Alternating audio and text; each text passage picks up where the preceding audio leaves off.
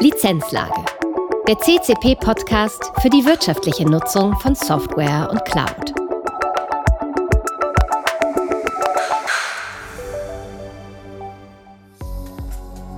Heute ein Bericht. Keine Kostenoptimierung ohne Nutzungsanalyse. Ein Plädoyer zur Zusammenarbeit. Bei der Vorbereitung und Umsetzung einer Modern Workplace-Strategien rücken früher oder später folgende Fragen in den Fokus des Projektteams. Welche Anwendungen sollten den Mitarbeitern über den Service Store zur Verfügung gestellt werden? Gibt es verschiedene Ausprägungen einer Anwendung mit unterschiedlichem Funktionsumfang und damit verbundenen unterschiedlichen Kosten? Welcher Anwender erhält Zugang zu welcher Variante der Anwendung? Wie wird mit Software und Cloud-Services umgegangen, die nicht von der IT-Abteilung beschafft und verwaltet wurden? Wie halten wir die Vielfalt der eingesetzten Softwareprodukte und deren Variante unter Kontrolle? Wie wird sich die Softwarenutzung entwickeln und welche Budgets müssen bereitgestellt werden? Wie kontrollieren wir die Kosten von unterschiedlichen as-a-Service-Anwendungen, also Anwendungen, die zur Nutzung nicht im Unternehmen installiert werden müssen? Zusätzlich zu den operativen Herausforderungen der Paketierung und der erlaubten Nutzung der Anwendungen für den Service Store erweitern häufig die Forderungen des Lenkungsausschusses nach einem schlanken Software- und Cloud-Service-Portfolio sowie der Kostenoptimierung der eingesetzten Anwendungen die zu klärenden Fragen und erfordern eine bereichsübergreifende strategische Zusammenarbeit.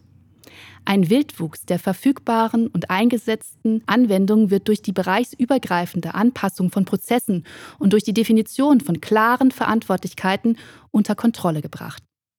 Durch die Unterstützung von technischen Analysewerkzeugen wird der Kontrollaufwand deutlich reduziert. Keine Kostenoptimierung ohne Nutzungsanalyse. Wer sich intensiv mit der bedarfsgerechten Nutzung von Software und Cloud Services beschäftigt und eine wirtschaftliche Optimierung anstrebt, wird sich eher früher als später wieder mit dem Thema Metering konfrontiert sehen. In den 2010er Jahren wurden vermehrt SEM-Systeme eingeführt, die dieser Bezeichnung auch gerecht wurden. Mit der Weiterentwicklung rückte vermehrt das Thema Metering bei der Implementierung oder Erweiterung der SEM-Systeme in den Vordergrund. Egal, ob man es Metering oder auch Nutzungsanalyse nennt, geht es im Wesentlichen darum zu erfahren, wer nutzt welche Applikationen, welche Module der Applikation werden genutzt, wie werden die Applikationen genutzt, von wo aus und mit welchen Geräten werden die Applikationen genutzt.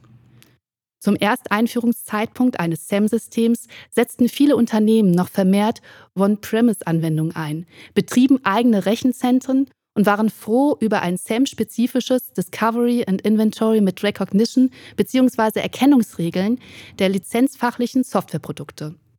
Auf die erweiterten Funktionalitäten eines Meterings waren viele nicht angewiesen und wollten sich zunächst auf die Schaffung von Grundlagen fokussieren.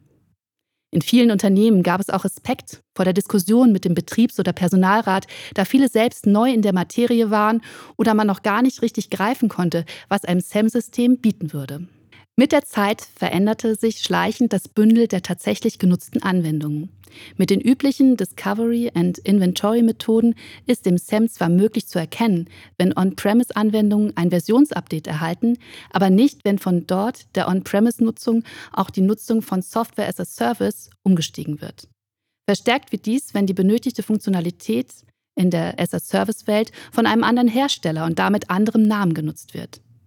Wer zu diesem Zeitpunkt auf eine bereichsübergreifende Portfolioliste der geprüften und aktiv gewollten Anwendungen im Unternehmen sowie einer Blacklist mit ausgesonderten Anwendungen zurückgreifen kann, wird zumindest jene Anwendungen identifizieren können, die abgelöst und eigentlich nicht mehr genutzt werden sollten. Mit dieser Vorgehensweise bleibt jedoch noch ein großer Anteil der ungenutzten Anwendungen unerkannt. Der Kostendruck steigt. Aufgrund des steigenden Kostendrucks sollte vor der Verlängerung von Wartungen und Abonnements grundsätzlich deren tatsächliche Nutzung überprüft werden. Mit einer manuellen Vorgehensweise stößt man bei Anwendungen im dreistelligen Bereich und höher schnell an die Grenze der Machbarkeit. Eine Serienmail an alle Anwender ist schnell rausgeschickt, aber das Management der Rückläufer und die Rückläuferquote stehen meist in keinem guten Kosten-Nutzen-Verhältnis.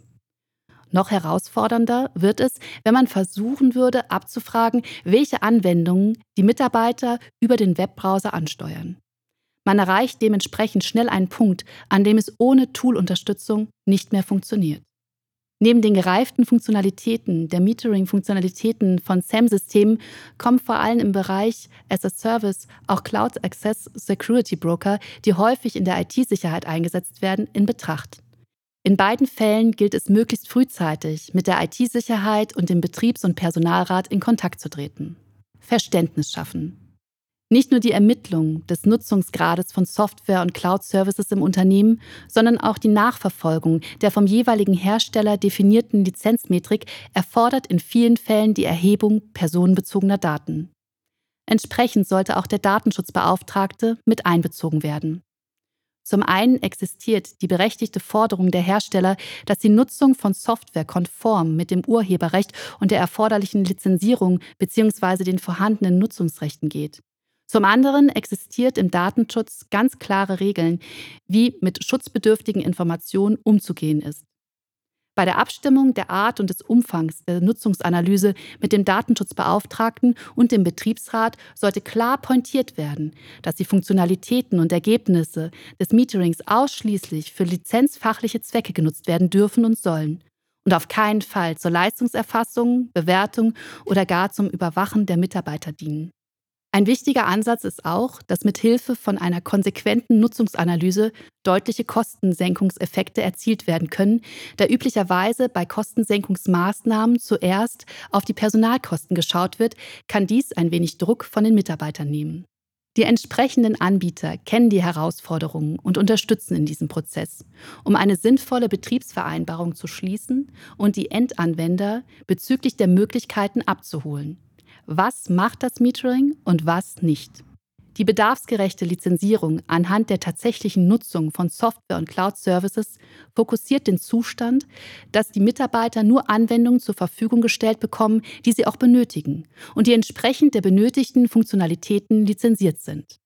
Es kommt so nicht zu der Situation, dass Software und Cloud-Services bereitgestellt werden, die aber nicht genutzt werden und diese Anwendungen für andere Nutzer aus Kostengründen nicht zur Verfügung stehen gemeinsam zur Kostenkontrolle.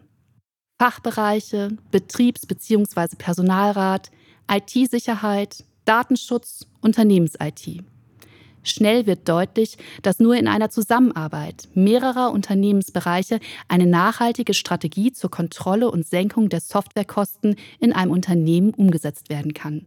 Und nicht zuletzt kann jeder einzelne Anwender zur Kostenkontrolle beitragen.